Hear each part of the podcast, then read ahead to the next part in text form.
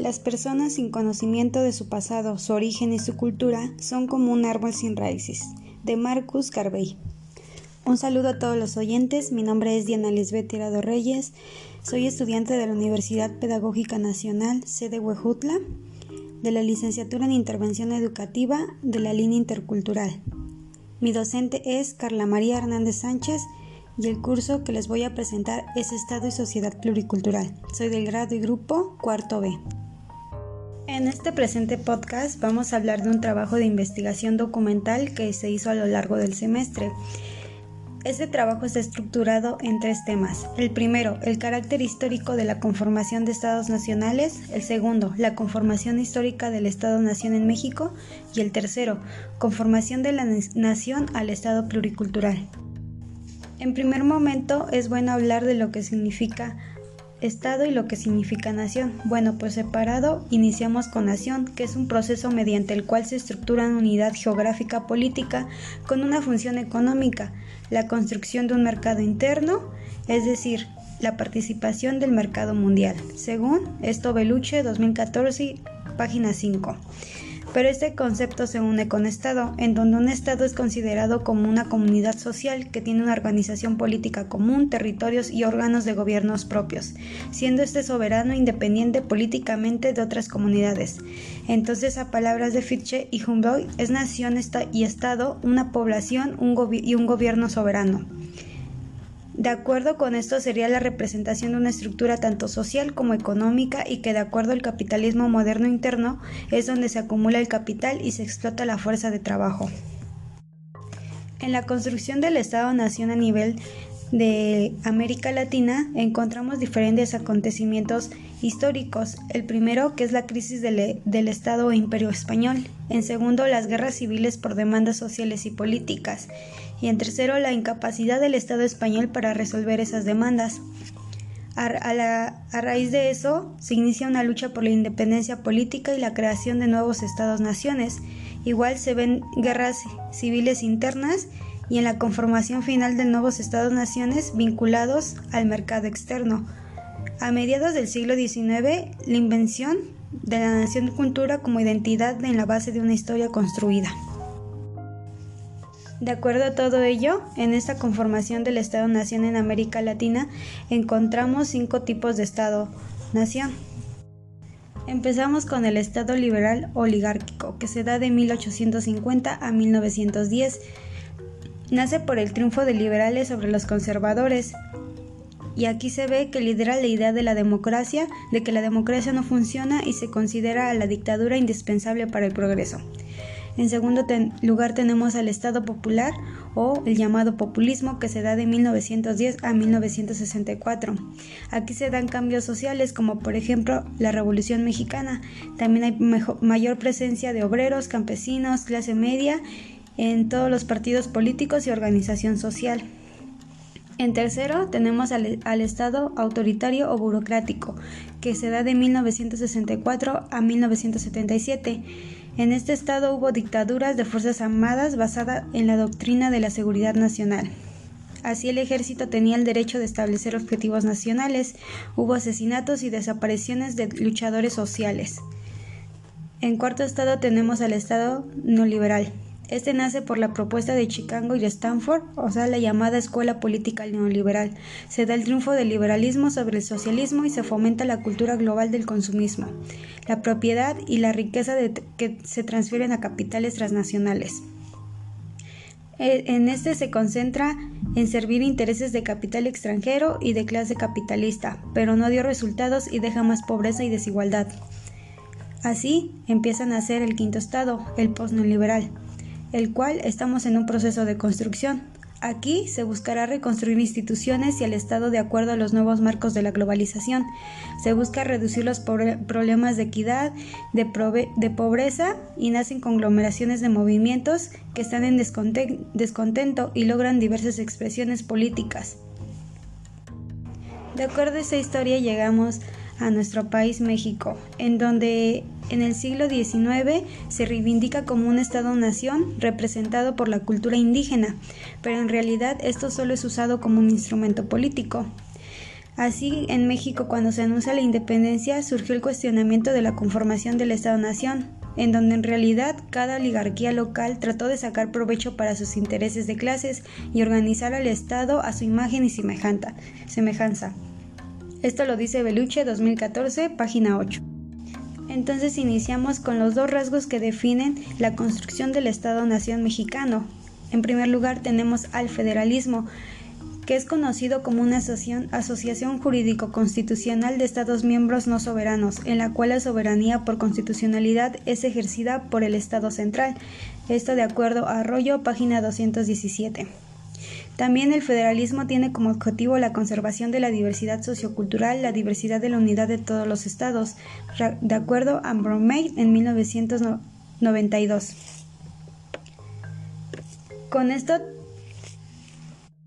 se puede decir que el federalismo triunfó en nuestro país por sus ideas. Según Josefina Zoraida Vázquez nos dice que México no contaba con un grupo capaz de gobernar entre los años de 1824 a 1835, así que en la búsqueda, búsqueda de la resolución de estos problemas se da un federalismo restringido. También Timotiana nos menciona que México en los años de 1835 se encontraba en una situación de parálisis, siendo esto lo que orilla al país a adoptar el federalismo y además nos dice que es importante entender la influencia del liberal español, ya que esto nos ayudará a entender acciones y reacciones de los actores. Así llegamos a lo que es el centralismo. De acuerdo con, nuestro, con esto, en México el 30 de diciembre de 1836 se da de, de, manera formal la República Centralista, que se divide en dos repúblicas federalistas, la primera en 1836 a 1841 y la segunda de 1843 a 1846. Entonces el centralismo es una forma de gobierno que se caracteriza por un poder central que reúne todos los poderes del Estado y las facultades necesarias para crear leyes que afecten al resto del país. En México, el centralismo es un sistema que concentra el poder y las funciones político-administrativas en un órgano central, el Estado como autoridad suprema. Esto nos lo dice la UNAM. Así entramos al tema 2.2 que se titula Conformación de un solo Estado-Nación, el problema planteado. Pues bueno, aquí mientras se construía un Estado-Nación en México, entre disputas, guerras y peleas, había un sector que no estaba siendo tomado en cuenta, un sector marginado, olvidado y pobre. Sí, nos referimos a nuestros pueblos indígenas. Hay muchos ejemplos de cómo los pueblos indígenas fueron olvidados en la construcción de este Estado-Nación por ejemplo, es que la mayoría de las veces fueron tomados en, ocasiones dentro del discurso político para acreditar solamente a un poder. También vemos que los programas impuestos eh, eran establecidos por personas no indígenas y esto hacía que ignoraran las demandas de esta población indígena. Vemos también otro ejemplo que las leyes están mayormente o más bien todas escritas en castellano, lo que ha orillado al, olvido de la lengua indígena, ya que si no sabes este castellano, pues técnicamente no vas a conocer tus derechos ni las leyes que te protegen. También vemos que se busca la nacionalización indígena a indígena. Otro ejemplo que vemos es como el hecho de que los no indígenas establezcan programas hacen que se olviden de los verdaderos problemas. Por ejemplo, em, por ahí de los años de 2009 recuerdo que se empezaron a regalar tabletas en lugares donde ni siquiera tenían acceso a internet o incluso ni siquiera había señal. También vemos injustos pagos a agricultores y ganaderos esto los orilla muchas veces a migrar a la, Ciudad de México o a otras ciudades, pero donde también son igualmente explotados y con muy malos pagos. También vemos el gran difícil acceso a servicios como agua potable, servicio eléctrico, teléfono y el Internet que en estos tiempos ya es muy indispensable. También vemos leyes que lejos de ayudar han transgredido y asesinado a nuestra población indígena. Entonces, lejos de construir un Estado-nación que tomara en cuenta a esta población, generaron un Estado-nación indígena, en donde el indígena tenía que urbanizarse para poder pertenecer a él y ser acreedor de las leyes que protegían al resto de la población. Así llegamos al tema 3.3 que es titulado La conquista como un antecedente de desvalorización de los indígenas. Bueno, eh, aquí se ve que, que la eliminación del querer ser indígena se da desde la conquista, ya que en este periodo se les discriminaron, se les asesinó y se les maltrató a la población indígena que cuando se logró la independencia y la oportunidad de construir un Estado-nación libre, lo que se buscó fue erradicar a esta población. Se implantó la idea de que ser indígena era ser pobre, poco inteligente, ser alguien con ideas retrasadas y considerados para el Estado como una población que entorpecía el camino del progreso. Aquí vemos eh, el gran complejo sociopsicológico que nace en la población indígena que, ha orillado a que nos desvaloricemos y neguemos nuestras propias raíces por el miedo a la discriminación y a los maltratos de la población no indígena. También vemos movimientos en contra de los indígenas. Así en nuestro tema 2.4 titulado La diversidad en la conformación del Estado-Nación, encontramos por qué no se puede consolidar un solo Estado-nación sin tomar en cuenta a los indígenas, ya que sus riquezas han sido de gran ayuda en la identidad de México y en ser reconocidos como un país diferente y extraordinario. Dentro de estas riquezas encontramos la, la flora, la fauna, vestimentas mismas que han sido muchas veces robadas por extranjeros. extranjeros. También vemos conocimientos ancestrales de medicina que igualmente han sido robados. No se puede consolidar un solo Estado-nación sin tomar en cuenta a los indígenas. Es decir, otro factor importante es la estrecha relación que tiene la población indígena con la naturaleza, y esto en nuestra actualidad nos puede ayudar, ya que sus conocimientos y sus valores hacia la madre tierra podrían ayudar a erradicar el calentamiento global. También encontramos sus valores de respeto a la diversidad, los cuales nos pueden ayudar como sociedad en la conformación de un nuevo Estado pluricultural. Así, avanzamos al bloque 3, el cual es titulado Nación al Estado Pluricultural. Aquí vemos tres grandes conceptos importantes. El primero, la gobernabilidad, entendida como la capacidad de gobernar. Esto lo dice Bagatella. La ciudadanía, que tiene dos acepciones. La primera, que se refiere al conjunto de ciudadanos de un Estado y la segunda, al cúmulo de derechos y deberes políticos que cada uno de ellos tiene. Esto es de Borja 2002. En tercer momento tenemos a la democracia, que es entendida como el estado de sociedad donde hay igualdad. Aquí dentro de este bloque encontramos el subtema 3.2 que son movimientos sociales contemporáneos en defensa de la pluralidad y la identidad. En primer momento tenemos al Ejército Zapatista de Liberación Nacional, el cual se, basa en, contra del neoliberalismo y busca la independencia de los partidos políticos, así como la revolución étnica. Tenemos en segundo lugar al Congreso Nacional Indígena, el cual eh, se llevó en tres congresos, el primero en 1996, el segundo en 1998 y el tercero en 2001. Aquí buscaban la libre autodeterminación y el reconocimiento de los pueblos indígenas en donde se vieron eh, los acuerdos de San Andrés que se firmaba por los representantes del gobierno federal y el Ejército Zapatista de Liberación Nacional. También se plasmaba la iniciativa de la ley Cocopa y se presentaba por el presidente Fox. Tenía como objetivo promover relaciones entre los pueblos indígenas y el Estado, así como el reconocimiento de sus derechos, terminar con la discriminación y desigualdad, Además, se avanzaba con el concepto de autonomía y pueblo indígena. Sin embargo, las nuevas modificaciones que no, se parecieron al contenido de San Andrés y molestaba al reconocimiento de los indígenas. Con esto entramos a, los estudios para la paz, que según Gartún, en el tratamiento de conflictos eh, se necesitan medios no violentos y la implementación de, de valores. También se se necesita prevenir y resolver brotes de violencia y se busca una educación para la paz fundamentada en la libertad y la igualdad sociocultural. Pues bien, como se ha visto en este subtema, el mayor movimiento indígena es el del Ejército Zapatista de Liberación Nacional, que toma mayor fuerza por tomar las armas en contra del gobierno y sus represiones, en donde el subcomandante Marcos hablaba de que no guardaría las armas hasta que los genocidios contra los indígenas pararan y que su lucha no pararía hasta lograr que se escucharan sus propuestas y se implementaran verdaderos derechos a esta población.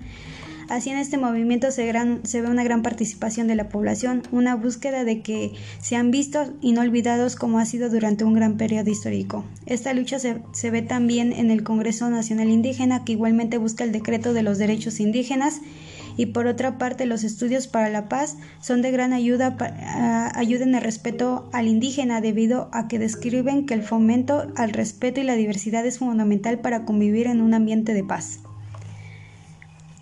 Así, en el tema 3.3 nos encontramos en el qué hacer como sujetos inmersos en una comunidad indígena o qué hacer como agente de cambio para vivir la intercultural en un mundo de paz.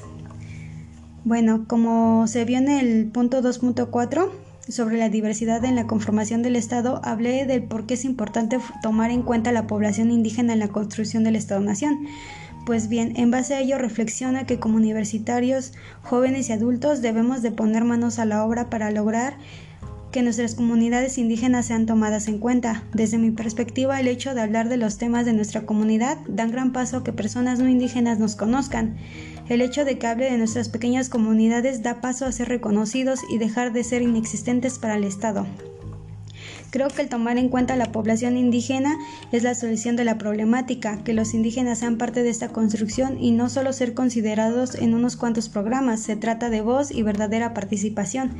Entonces, como sujeto inmerso en una comunidad indígena, debemos de luchar por ser agentes de cambio. Esto es alzar la voz, dejar de discriminar, valorar a nuestras culturas, nuestras raíces y nuestra propia gente, dejar de sentirnos menos por ser parte de una comunidad indígena y fomentar porque prevalezcan las tradiciones, igualmente entender el porqué muchas de ellas y defenderla.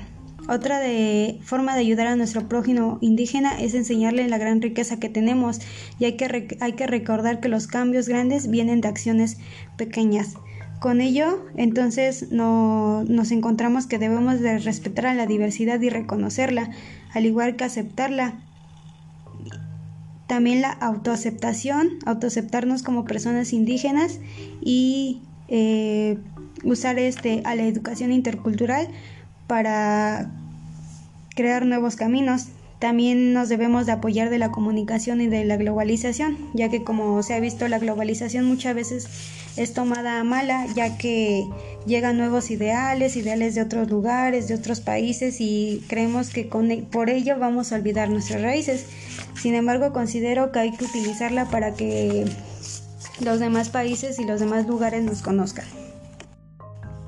En manera de conclusión les puedo decir que la construcción del Estado-Nación en México ha sido en bases de muchos problemas, donde nuestra población indígena ha quedado desprotegida y solo usada para que un candidato gane un puesto político, pero al final las necesidades indígenas en verdad no son tomadas en cuenta. Sin embargo, nosotros como estudiantes de la licenciatura en intervención educativa y de acuerdo a nuestras líneas tenemos el poder y el derecho de exigir que nuestras comunidades sean reconocidas. Entonces, como personas indígenas podemos ayudar a fomentar el carácter étnico, pluricultural e intercultural por medio de la educación. Esto significa empezar por nosotros y dejar de avergonzarnos por nuestras raíces. Dar a conocer nuestras raíces al mundo entero sin miedo y sin vergüenza. Se trata del autorreconocimiento indígena. Con eso se termina el podcast de hoy. Eh, quiero agradecer a todos los oyentes.